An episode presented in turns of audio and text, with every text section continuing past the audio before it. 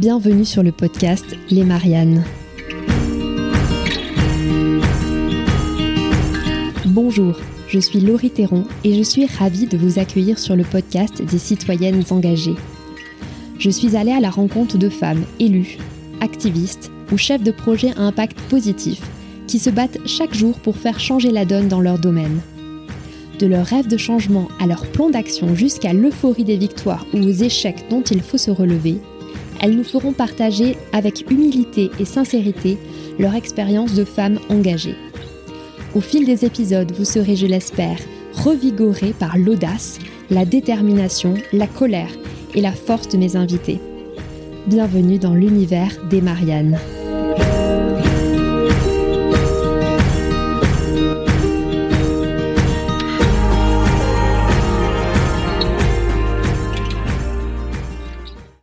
Dans l'épisode du jour, je reçois Fanta Berreté, députée de Paris.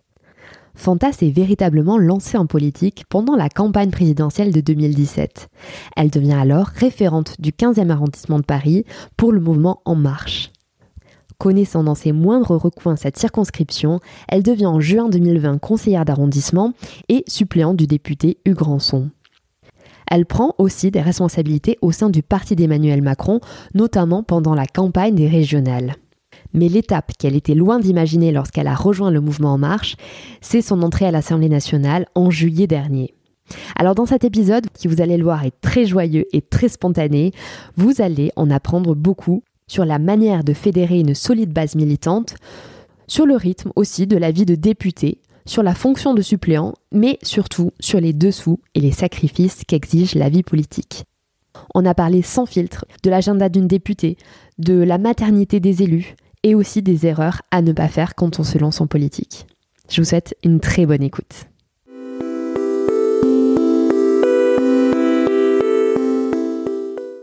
Bonjour Fanta. Bonjour Laurie. Alors euh, merci beaucoup de m'accueillir. Euh, nous sommes à l'Assemblée nationale dans ton bureau de député. Nous allons commencer cette interview par euh, une petite partie portrait chinois. Quelques petites questions légères et rigolotes pour mieux faire connaissance ensemble. Alors première question, quelle est la série que tu pourrais regarder et binge-watcher sous ta couette? Murder. Murder, ok. Tu veux des explications? Pourquoi pas? Non, mais c'est une série que j'ai regardée, je pense, après tout le monde. Et euh, résultat des courses, euh, en fait, j'ai été saisie immédiatement et je pense que j'ai euh, passé des nuits blanches pour rattraper mon retard. et donc, c'était c'était juste incroyable. Ok. Alors, quelle est la musique qui reflèterait le mieux l'état d'esprit de ta semaine? En ce moment, j'écoute le matin euh, Marc Anthony. Alors, excusez-moi pour mon accent espagnol. Donc, c'est Vivir ma vida. donc voilà, je ne sais pas si ça reflète la semaine, mais en tout cas, c'est un morceau que j'écoute euh, dès que je sors euh, de chez moi parce qu'il me met dans les meilleures dispositions. Si tu avais une heure de plus chaque jour, qu'est-ce que tu ferais? Alors, 20 minutes euh, pour dormir en plus, puisque je pense que quand on rentre à l'Assemblée nationale, c'est vraiment en fait euh, le point. Moi, je dormais pas beaucoup, mais là, on dort vraiment, vraiment pas beaucoup. 20 minutes pour cuisiner, parce que ça aussi, c'est quelque chose que je fais de, moins en moins. Donc, et évidemment, 20 minutes pour ma fille, puisque c'est l'une des contraintes également. On passe peu de temps à la maison. Et donc, la semaine dernière, j'ai fait le calcul. En fait, je l'ai vu euh, moins d'une heure dans la semaine, hein, sachant qu'elle est étudiante et qu'elle a aussi un planning, etc. Donc, euh, donc voilà. Alors, avant de passer à ton parcours politique, j'aimerais euh, savoir un peu qui est la femme derrière l'élu. Donc, sur ton site internet, tu te définis comme une maman solo et engagée. Ça, c'est pour le côté perso. Côté pro, qu'est-ce que tu faisais avant d'être élue? Alors, avant d'être élue, je, je, travaillais pour les chambres du commerce et de l'industrie. Donc, j'étais directeur projet, donc euh, sur tout ce qui concerne la transformation, les systèmes d'information RH, euh, l'immobilier. Euh, et avant ça, j'ai travaillé longtemps comme RRH, euh, directeur du développement RH. Donc, toujours des activités très tournées vers les hommes, finalement. Et je pense que ça m'apporte beaucoup ici, puisque tout va vite politique, ça reste aussi euh, les hommes et les femmes. Donc ça me sert dans mon relationnel, ça me sert aussi euh, euh, avec mon équipe. Alors la politique pour toi, ça commence vraiment en 2016 mm. avec le mouvement En Marche. Tu deviens à ce moment-là référente de La République En Marche dans le 15e arrondissement de Paris. Avant ça, tu vas confirmer ou pas, tu as toujours été investi dans le tissu associatif de ton quartier. Mm. Et cette période où tu as été référente à Paris 15, c'était assez intense? Quel souvenir euh, est-ce que tu en gardes de cette période-là? Comme beaucoup de femmes, je crois, en politique, effectivement, j'ai commencé par euh, les associations de parents d'élèves. Je souhaite en parler là parce qu'effectivement, quand nos enfants rentrent à l'école, euh, on nous demande, euh, voilà, si on veut être volontaire. Et souvent, ça commence par là. Donc, j'ai pas mal de collègues, en fait, qui ont débuté de cette façon-là et on s'implique un petit peu plus tous les jours et on veut comprendre un petit peu plus tous les jours les décisions qui sont celles de, qui sont prises par l'école, par la collectivité. Donc voilà, et pour en revenir à 2016, oui, ça a été euh, juste incroyable, que beaucoup de joie, beaucoup de bonheur, beaucoup d'espoir. Je pense que c'est ce qui était le plus important pour moi. J'y repense souvent en fait. J'avais euh, cet espoir de changer à la société, mais mais mais très rapidement. Donc aujourd'hui, j'ai compris qu'il fallait qu'on s'inscrivait dans une transition plus exactement, et que les vrais changements, ce serait certainement, ou sans nul doute, pour les pour la génération d'après, mais que euh, voilà, on était un tournant. Euh, donc on nous le dit d'ailleurs et on nous le répète bien souvent. Donc à nous de prendre euh, les meilleures euh, décisions pour faire en sorte que ce soit peut-être plus simple ou plus vivable pour les générations d'après. Mais vraiment sur cette campagne-là, 2016, les rencontres, juste incroyables, l'espoir et la joie en fait, la joie de faire campagne, la joie de, de parler des idées et la joie des rencontres. Est-ce que tu avais une méthode particulière pour euh, fédérer les militants sur le terrain et pour créer cette euh, dynamique? Ben, je crois qu'on a. Quelles sont des astuces? Ouais. Alors, les astuces, je pense que j'en ai eu peut-être après euh, en manageant d'autres campagnes, mais en 2016, enfin j'arrivais, j'étais novice et c'est ça qui était juste incroyable à la République en marche, c'est qu'on est tous venus avec ce qu'on pouvait apporter. Et donc oui, moi j'avais été entre guillemets euh, sélectionnée pour être celle qui allait animer, mais j'ai pu m'appuyer sur un certain nombre de personnes euh, que je fréquente toujours euh, aujourd'hui. En fait, du coup, je pense que oui, la force été l'équipe de constituer une équipe solide, c'est-à-dire que tout seul, ben, on peut pas. Mais en fait, pour tous ceux qui ont levé la main, je crois pouvoir le dire, euh, il y a eu une place à responsabilité, beaucoup de respect et beaucoup d'écoute. Même si pour l'écoute, j'avoue, avec le recul, j'aurais pu faire mieux, mais c'est qu'un moment après le 10 décembre 2016, et c'était donc euh, le, premier meeting, grand meeting du, du, candidat alors euh, Macron, c'est-à-dire qu'on a été tellement sollicité que je me souviens ne pas avoir pu répondre à, tout le monde. Et, souvent ça a été parfois reproché hein, sur mon territoire dans le dans le 15e arrondissement. Donc voilà. Et euh, beaucoup d'écoute beaucoup de transparence et puis une jolie équipe. Donc cette période là de campagne présidentielle 2017 on a compris fabuleux moment. Quel a été l'après? Qu'est-ce qui s'est passé ensuite? Alors, j'avais la, chance euh, d'être choisie par Hugues Ranson donc, pour être sa suppléante. Donc, Hugues Ranson était vice-président de l'Assemblée nationale, mais il n'est pas devenu ministre ou n'a pas eu de, longue mission. Donc, du coup, je suis restée euh, cinq ans euh, suppléante. Mais ça m'a permis finalement aussi, quelques temps après, de m'engager sur d'autres campagnes. On a une grande campagne des européennes où j'ai pu prendre des responsabilités, puis la responsabilité de Paris, juste après les municipales 2020. Et pendant ces municipales, J'étais troisième sur la liste du 15e arrondissement, qui compte 54 membres. Et donc, je suis devenue conseillère d'arrondissement. Donc là, ça m'a permis finalement de, voilà, de me frotter véritablement au mandat, à la population, donc euh, avec une responsabilité qui, concerne un arrondissement. Donc, c'est quand même un changement. C'est-à-dire que du coup, euh, les gens attendent des choses de vous et vous devez rendre euh, des comptes. Donc, on est trois conseillers dans le, dans le 15e. Ah bah d'ailleurs, c'est le plus c'est ce qu'on dit, hein, Paris, c'est le plus grand arrondissement euh, de Paris et c'est Bordeaux. Donc petite private joke puisque je suis bordelaise euh, aujourd'hui. Voilà, c'est ce qu'on dit toujours et euh, en conseil d'arrondissement dans le 15e, on a forcément un vœu qui commence par Monsieur le maire, chers collègues, vous le savez, le 15e arrondissement, c'est Bordeaux. Donc, voilà, que ce soit en fait des élus de la majorité ou euh, des élus d'opposition. Ah bon? Ah, c'est étonnant. donc, euh, donc, donc voilà. La responsabilité parce que jusqu'à là j'étais j'étais vraiment euh, référente donc très engagée avec euh, les marcheurs hein, puisqu'on s'appelait encore euh, comme ça.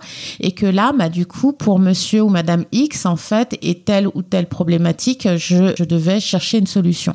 Donc ça a été un moment important pour moi. Ça l'est toujours puisque je suis toujours conseillère d'arrondissement.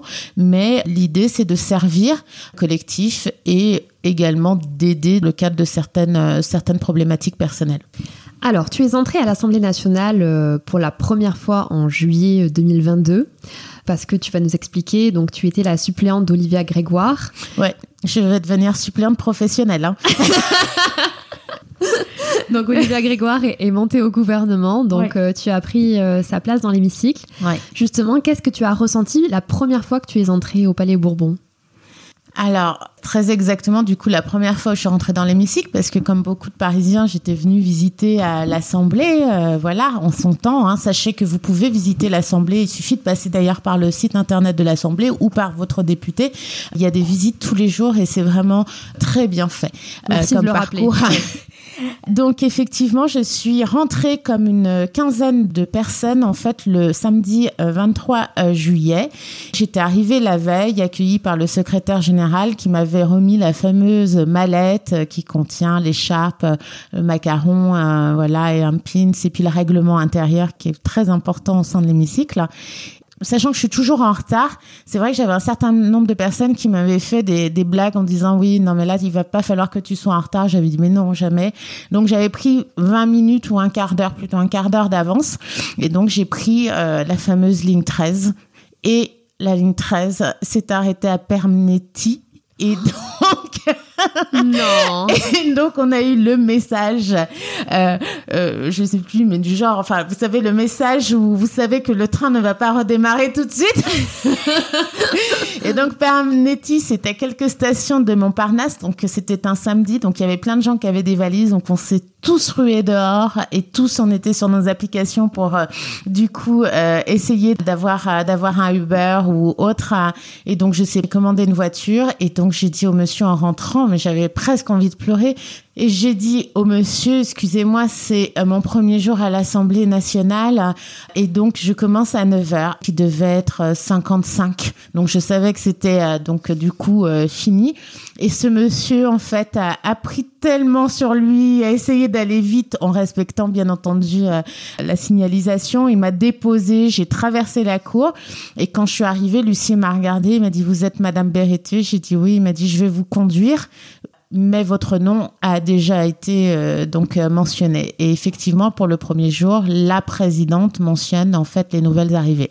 Donc ça s'est passé comme ça. Et pour le côté pratique, j'avais demandé euh, la veille certains députés que je connaissais coup comment faire, hein, parce qu'on se dit mais je fais comment, je vote comment, je vote toujours au bouton, etc. Et il m'avait dit bah tu suivras le rythme le premier jour. Et puis c'est vrai j'ai suivi le rythme, euh, voilà.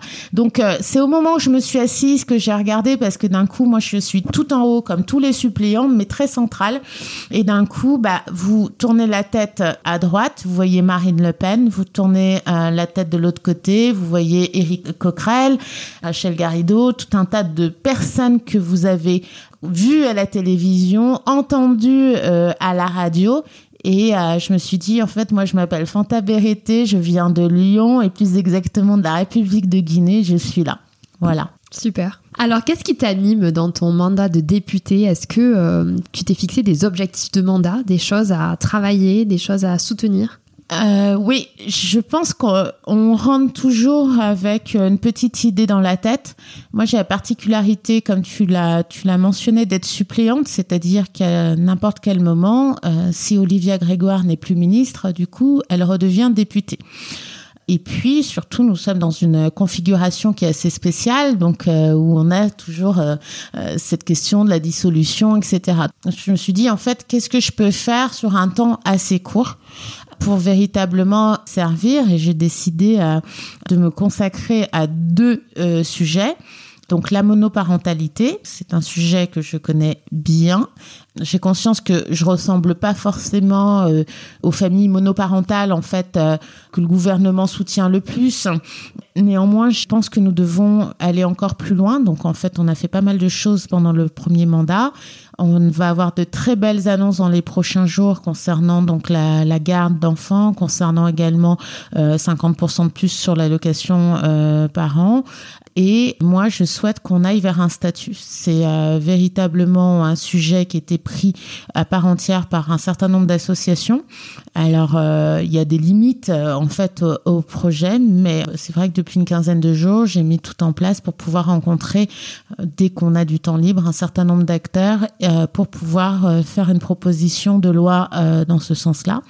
Et le deuxième sujet qui est important pour moi, c'est l'emploi des jeunes donc on est à Paris, donc euh, certains me diront c'est un petit peu moins compliqué, mais il y a pas mal de choses, euh, je pense, encore à faire. Et aussi sur la question, évidemment, de donner aussi envie aux, jeunes de véritablement s'insérer euh, sur ce marché professionnel, puisque vous savez que nous sommes en tension, nous avons pas mal d'emplois.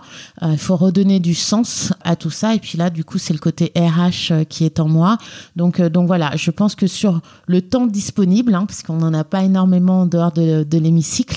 Voilà, ce sont vraiment les deux projets que je vais investir dans cette première année. On te souhaite une pleine réussite euh, Merci. dans ces deux projets. Alors, à quoi ressemble ta semaine type euh, de député aujourd'hui? Alors, mais écoute, euh, tout tourne autour de la fameuse feuille verte. Donc la feuille verte, vous pouvez la retrouver. J'aime bien dire où les gens peuvent retrouver les choses parce qu'il y a tellement de choses en ligne. Donc pour tous ceux qui ont envie de mieux comprendre les choses, bon ben voilà. Donc vous avez une feuille verte qui est disponible sur le site de l'Assemblée nationale, qui est mise à jour tous les mardis, et c'est le planning en hémicycle. Donc en fait, tu en as d'ailleurs une devant toi, et donc donc tout est fait par rapport à elle ça. Elle est vraiment verte. Je vous confirme qu'elle est oui. vraiment verte. et oui, et sur le site internet, elle est verte, elle est verte aussi.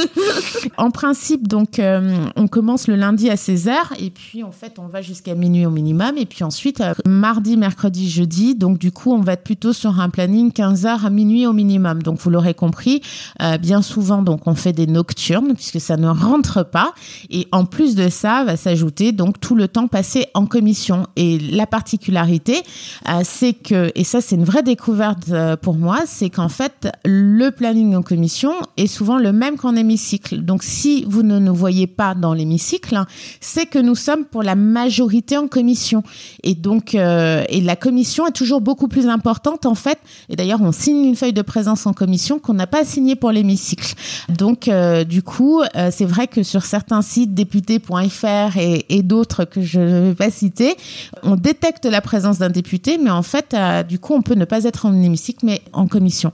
Alors, et toi, tu es en commission des affaires sociales, c'est bien ça? Oui, tout à fait. Je suis en commission des affaires sociales parce que du coup, bah, c'est vraiment ce qui colle le plus avec euh, mes différentes expertises, euh, compétences. Donc euh, là, on commence par quelque chose que je découvre néanmoins, qui est donc le projet de loi concernant la sécurité sociale. Mais c'est vrai que ça régit quand même tout un tas de tout un tas de politiques publiques.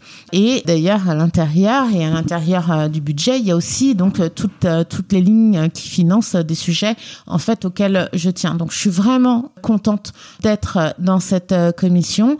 Et le travail en commission nous permet en plus petit groupe de confronter à nos idées puisque moi j'ai la particularité d'avoir dans cette commission Rachel Keke qui est donc femme de ménage qui est rentrée à l'Assemblée euh, qui est de LFI j'ai également donc euh, Madame Rousseau. J'ai également Monsieur Ruffin. Donc du coup on est dans un espace qui n'est pas celui de l'hémicycle où il y a un peu moins on va dire euh, de prise de parole euh, très euh, euh, voilà exactement. Et on est dans un esprit de construction de travail autour des amendements proposés par euh, chacun des partis. Pour terminer concernant la semaine tu rajoutes donc du coup la circonscription. Et donc là moi j'ai quand même énormément de chance et je m'en rends compte tous les jours c'est que du coup l'Assemblée nationale est dans le 7e arrondissement que moi je suis députée de l'autre partie du 7e et du 15e arrondissement ce qui veut dire que soit très très tôt le matin, soit entre midi et deux, soit de temps en temps s'il n'y a pas de vote ou pas de commission. Donc je peux partir en circo, comme c'était le cas hier. J'en profite donc hier parce que le ministre de la Santé était là pour la campagne, lancer la campagne de vaccination hivernale. Et donc ça me permet de faire un aller-retour en très peu de temps. Oui, c'est pas comme les députés qui viennent de Corse, par exemple. Exactement. Et ça me permet d'être sur le terrain comme ce, ce, week-end, effectivement, de façon assez rapide. Donc, c'était ma prochaine question. Justement, tu m'as offert euh, la transition parfaite. Comment est-ce que tu entretiens le lien avec tes administrés? Mmh. Alors, déjà, j'ai décidé de prendre une permanence. Donc, c'est vrai qu'on n'est plus que deux députés à Paris à avoir une permanence pour toutes les raisons euh, qui ont été citées euh, au cours de la dernière mandature. Donc, je fais ce pari parce que, effectivement, l'Assemblée nationale, c'est la maison du peuple, mais il y a plein de gens, en fait, euh, qui n'y viennent pas. Donc, du coup, il était important pour moi d'offrir un lieu les gens puissent euh, venir parler de politique ou autre. Je l'ai vu pendant les campagnes. Souvent, en fait, un, un local, on va dire, euh, de ce type-là permet aussi d'offrir un autre lieu de vie, notamment pour les personnes âgées. Moi, j'ai quand même beaucoup de personnes âgées dans ma circonscription et on a, j'ai des souvenirs merveilleux, en fait, euh, de moments de vie au sein de locaux autour de ces personnes-là. Donc, il y a cette première chose. Ensuite, bon, on le tient via le courrier. On reçoit énormément de courriers. Donc, on essaie de répondre à toutes les sollicitations, donc avec toujours un petit mot personnel. Je me dis toujours que on doit. J'ai moi aussi écrit euh, des courriers, j'en écris encore à l'administration, et euh, je trouve toujours que c'est pas très humain dans les retours. Donc j'essaie toujours de, de, faire ça. Et puis euh, souvent le week-end sur des questions qui sont très pratico-pratiques, si la personne a mis son numéro de téléphone, j'appelle. Et donc là, les gens sont très étonnés en fait. ah, mais vous êtes la députée vraiment, etc. Donc que c'est une réponse simple et ça leur fait euh, véritablement euh, plaisir. Il y a tout ce qui concerne les actions terrain, euh, donc avec une présence en fait dans les, les points aussi importants de la circonscription et je lance aussi, j'en parle là, mais parce que je vais inaugurer ma, ma permanence la semaine prochaine, la possibilité, on va dire, pour les uns et les autres, d'une part, de participer à un certain nombre de plans ou de lois. Donc là, ça va être le cas par rapport au plan racisme et xénophobie de Isabelle Rome. Donc deux samedis de suite, les jeunes vont pouvoir venir faire des propositions que nous allons déposer au ministère en espérant en fait que certaines d'entre elles soient choisies pour la remise du rapport euh, donc euh, en décembre et puis euh, également qu'on a la permanence sur certains projets de loi.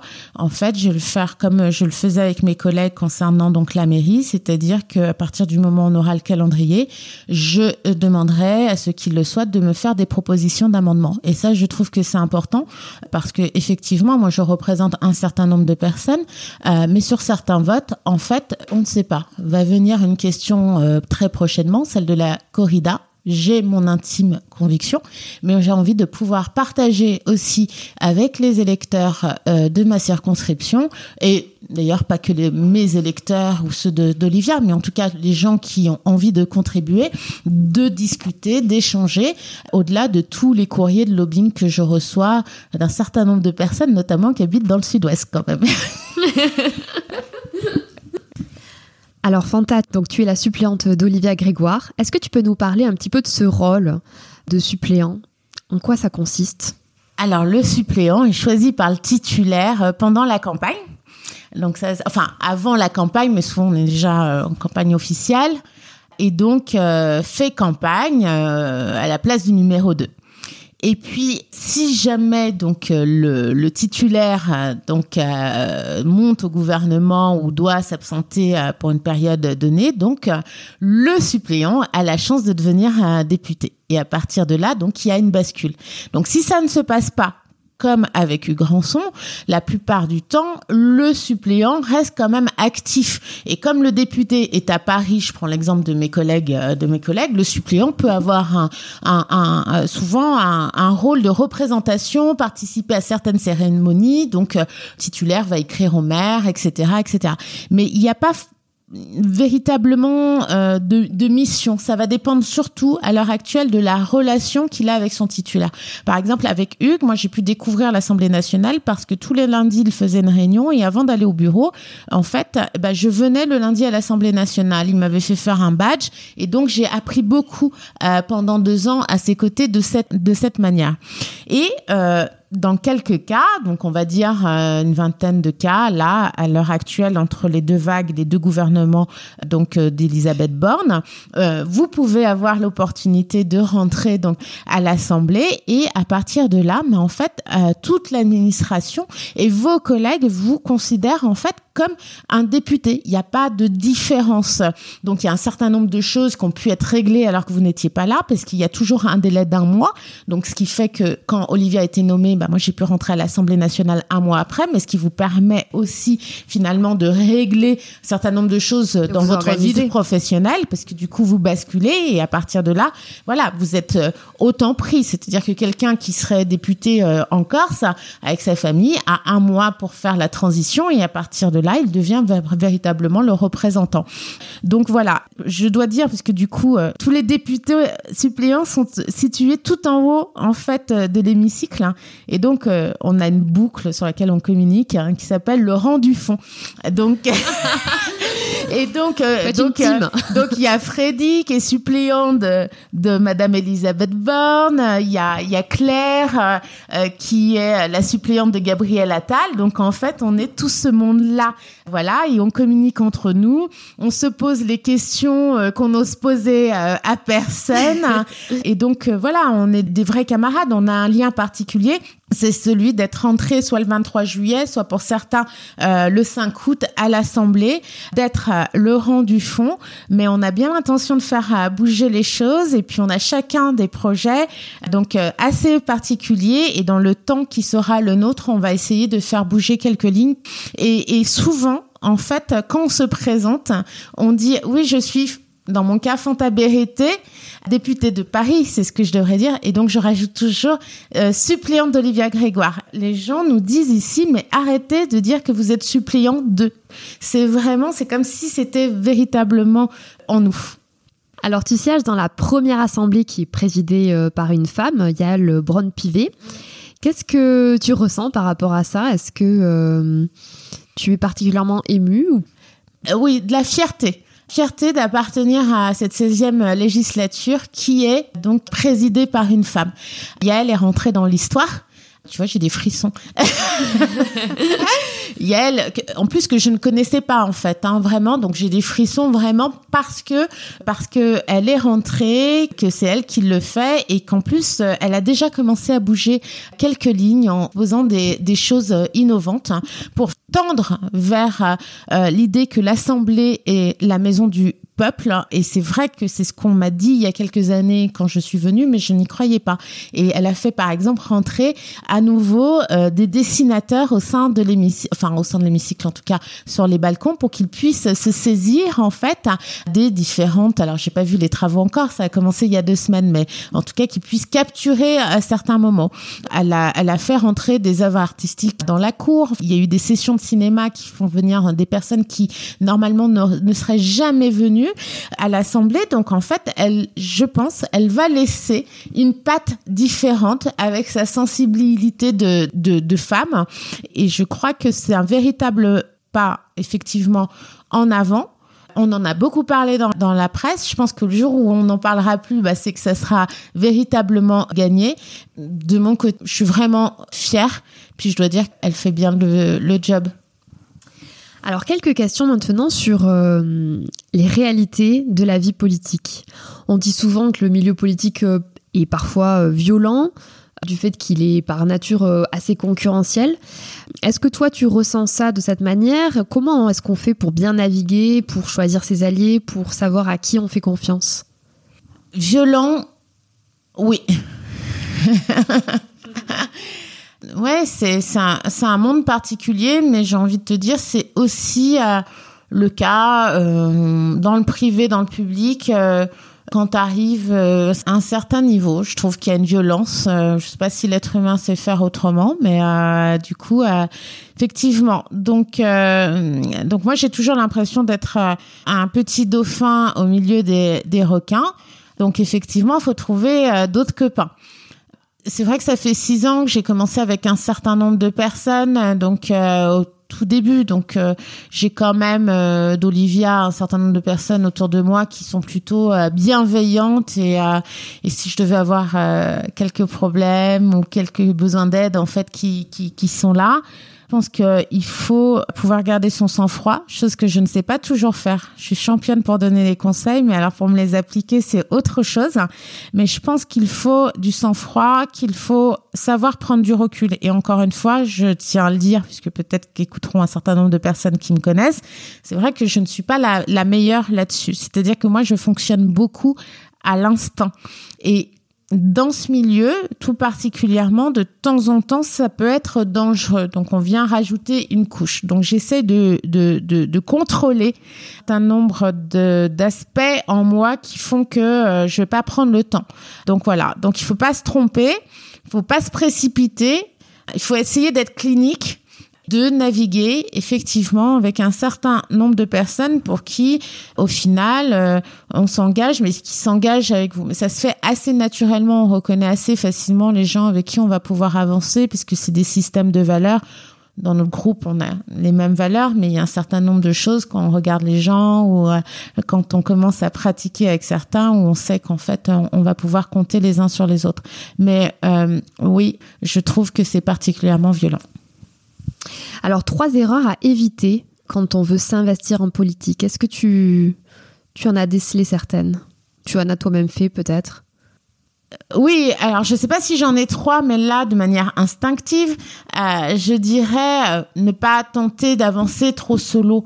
C'est assez difficile et il va toujours falloir avancer, je pense, avec un certain nombre d'alliés ou de personnes euh, qui sont prêtes à porter les mêmes idées que vous ou à, s'engager en tout cas sur euh, les mêmes thèmes euh, que vous. Donc ça, c'est un premier point. Et je pense qu'il y a aussi quelque chose autour de la parole publique peut-être. C'est vrai que dans cette ère où on est du 2.0, etc., je trouve que peut-être ça parce que moi je suis une députée, nouvelle députée et en plus de surcroît euh, suppléante, mais je pense qu'en fait il y a tout un tas de choses qui arrivent dans le débat public qui n'ont rien à faire en fait dans le débat public et parce que peut-être que certains euh, passent beaucoup de temps avec les journalistes et euh, font émerger un certain nombre de, de, de bruits, on va dire, et du coup on éloigne le citoyen de ce qui est important. Et c'est ça qui est dommage en fait. Effectivement, je pense qu'on a tous une responsabilité de là-dessus et je pense que c'est une erreur. C'est-à-dire qu'il faut parler de la politique, parler de ce qu'on fait, quel que soit notre parti, de nos idées et tenter de ralentir au niveau du bruit ou de la polémique ou du buzz systématique. On n'est pas là pour faire du buzz. Et moi, ça, ça me fait véritablement mal au cœur, puisque on a quand même des gens qui décrochent complètement de la politique. Et euh, quand on voit ce qu'on voit dans l'hémicycle ou quand on lit ce qu'on lit dans les journaux, bah en fait, on se dit, mais ah, c'est une bande de guignols ah, et en fait, ils ne vont rien faire pour nous. Alors la question à un million d'euros, est-ce que faire de la politique, c'est pas trop de sacrifices dans une vie euh, d'homme ou de femme d'ailleurs? C'est pas trop de sacrifices, c'est beaucoup de sacrifices. Effectivement, et je m'en excuse là parce que j'enverrai certainement la bande à ma maman. non, clairement, euh, tu n'as je vais pas dire parce que sinon les gens vont pas en faire on a besoin que les gens s'engagent. Mais disons qu'il faut isoler euh, son temps passé en famille, essayer de, en fait de le sanctuariser. C'est important parce que du coup, c'est du 7 jours sur 7 et avec des horaires assez euh, étendus. Et du coup, parfois, vous vous dites non, mais là, je vais pas faire ça. Mais c'est vrai que quand vous croisez quelqu'un, elle va vous dire, mais vous n'êtes pas venu dans ce quartier-là, etc. Et donc, effectivement, les gens s'attendent à ce qu'on passe très régulièrement, donc en circonscription, plus l'hémicycle, plus toutes les autres réunions. Effectivement, ça fait peu de temps. Donc, euh, famille, amis, euh, c'est assez compliqué, mais en même temps, ce sacrifice vaut le coup. Et j'ai envie de vous dire que j'aurais aimé être dans la première majorité, euh, la REM, dans le, dans le cadre, par exemple, d'une vraie politique qui, pour moi, change la vie des gens, c'est le fait de se dire que dans les zones REP, en fait, on euh, divise les classes par deux. Ça, je pense que c'est un vrai investissement, c'est quelque chose qui apportera, puisqu'on commence à avoir des chiffres, etc., véritablement quelque chose. Donc, en fait, sacrifier du temps pour pouvoir changer, on va dire, l'ordre des choses pour une génération, parce que là c'est le cas, ben en fait ça vaut le coup. C'est un bon investissement, c'est pas un sacrifice. Exactement, Laurie. Alors Fanta, on se dirige vers la fin de notre entretien. Je vais te poser euh, une dernière série de questions. Alors c'est parti. Est-ce qu'il y a une personnalité ou un livre qui t'ont particulièrement inspiré ou guidé dans ta vie? Alors, parce qu'en plus, euh, je pense qu'on, dès qu'on est là, on pense à elle. Et c'est un livre que j'offre, je crois que c'est le livre que j'offre le plus. C'est Une vie de Simone Veil. Alors, je pense que beaucoup répondront la même chose. Et d'ailleurs, euh, cet été, je, l'ai offert à ma, à ma fille puisqu'elle ne l'avait pas lu. Pour moi, elle incarne un certain nombre de choses. Et ce, livre est, euh, est, bouleversant. Je pense que si j'ai le temps, là, je vais le relire et notamment sur la partie concernant donc euh, effectivement la, loi IVG. En un mot, euh, ton conseil pour les femmes engagées dans la société, qu'elles soient élues ou qu'elles soient euh, dans le milieu associatif? Soyons véritablement aidantes euh, entre nous et faisons résonner le mot sororité. Sororité. Selon toi, quelles sont les trois choses qui doivent changer pour les femmes qui sont engagées en politique aujourd'hui? Certainement la, la, prise en charge de la maternité. Alors j'ai la particularité d'avoir euh, dans l'hémicycle, je pense qu'il y a au moins quatre jeunes femmes euh, donc euh, enceintes. Euh, et donc, je dis pas que c'est plus dur ou moins dur qu'ailleurs, mais voilà, c'est différent. Et donc, selon les unes et les autres, je pense que c'est préhendé de différentes manières. Hein. Tout ça est très personnel, mais je pense qu'il y a des choses qu'on peut faire pour un tout petit peu leur simplifier la vie. Je crois que là-dessus, euh, quand une députée tombe enceinte, euh, elle ne peut pas être remplacée par son suppléant ou sa suppléante. Oui, c'est vrai. C'est vrai, donc la chaise est vide. Et je pense que quelque part, hein, si par exemple on devait tomber sur une période où il y a un texte important, instinctivement, je pense qu'elle reviendrait en fait. Et du coup, c'est c'est personnel, mais en fait, on n'a pas les conditions euh, qui sont pensées on en amont. pas le choix finalement. Exactement. Donc c'est pour ça que je pense qu'il faudra avancer là-dessus. Et puis on a notre présidente de groupe, hein, Aurore aussi euh, Berger, qui est actuellement enceinte. Donc on, on a Huguette euh, Tenga aussi, qui est une députée de province, Marie Lebec. Donc donc voilà. On, je pense qu'il faut qu'on pense un petit peu tout ça. Et effectivement, si on en revient au rôle du suppléant, bah il y a un suppléant. Donc est-ce que c'est euh, lui qui peut faire quelque chose ou est-ce que je ne sais pas, est-ce qu'on développe le vote à distance pendant le congé maternité, enfin bon bref, tout un tas de choses. Et pour moi, quelque chose aussi euh, à changer, c'est véritablement peut-être le regard de la presse sur les femmes. Je suis pas du même bord politique, mais été très choquée par tout ce qui euh, est sorti après le meeting de Valérie Pécresse. Euh, j'ai trouvé que c'était too much que c'était euh, trop et que nous n'aurions jamais, jamais, jamais fait la même chose à un homme, analyser, décortiquer de cette façon. Donc, euh, il faut du courage pour faire euh, de la politique, que l'on soit homme ou femme, mais je crois que on ne pardonne à rien nos femmes. Et peu importe l'étiquette, je pense qu'elles ont droit tout simplement au même traitement. Et aujourd'hui, euh, les petites phrases, ah ben t'es pas maquillée aujourd'hui, t'es pas machin, etc. et tout. En fait, pour moi, c'est des phrases juste en trop. Il y a un jour quelqu'un qui m'a dit bah du coup euh, t'es pas si bien coiffée euh, ou t'es pas si bien maquillée etc.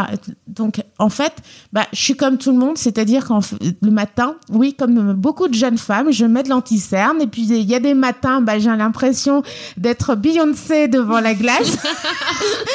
et il y a des matins, je ne sais pas, ça ne prend pas. donc mais je suis obligée de sortir de chez moi et donc d'affronter cette société. Donc quand j'arrive et qu'on me dit ah bah tu t'es pas maquillée? Si si. Donc en fait voilà. Et ça c'est il y avait d'ailleurs une vidéo qui avait été tournée donc euh, qui était passée sur LinkedIn concernant toutes ces toutes questions. questions. Exactement. Toutes les petites questions qu'on adresse euh aux femmes en grande majorité et qu'on a adressé aux hommes. Donc on posait la question à des CEO quelle est votre routine du matin, votre routine beauté du matin, comment euh, choisissez-vous votre costume, euh, voilà. Et c'était très très très drôle, hilarante cette vidéo. Ouais, voilà. Effectivement, enfin, laissez-nous vivre. laissez-nous vivre. Quels sont les trois mots qui pourraient résumer cet épisode? La joie, le partage et la bienveillance. Merci. Pour finir, qui aimerais-tu entendre sur les Mariannes et qui nomines-tu? Comme je me suis fait plein de copines euh, ici dans l'hémicycle, je nomme euh, Anaïg Lemeur, députée de Bretagne. Merci beaucoup Fanta pour ton temps et ton partage très joyeux, très lumineux. Merci beaucoup euh, pour ton invitation Laurie. Merci pour votre écoute engagée.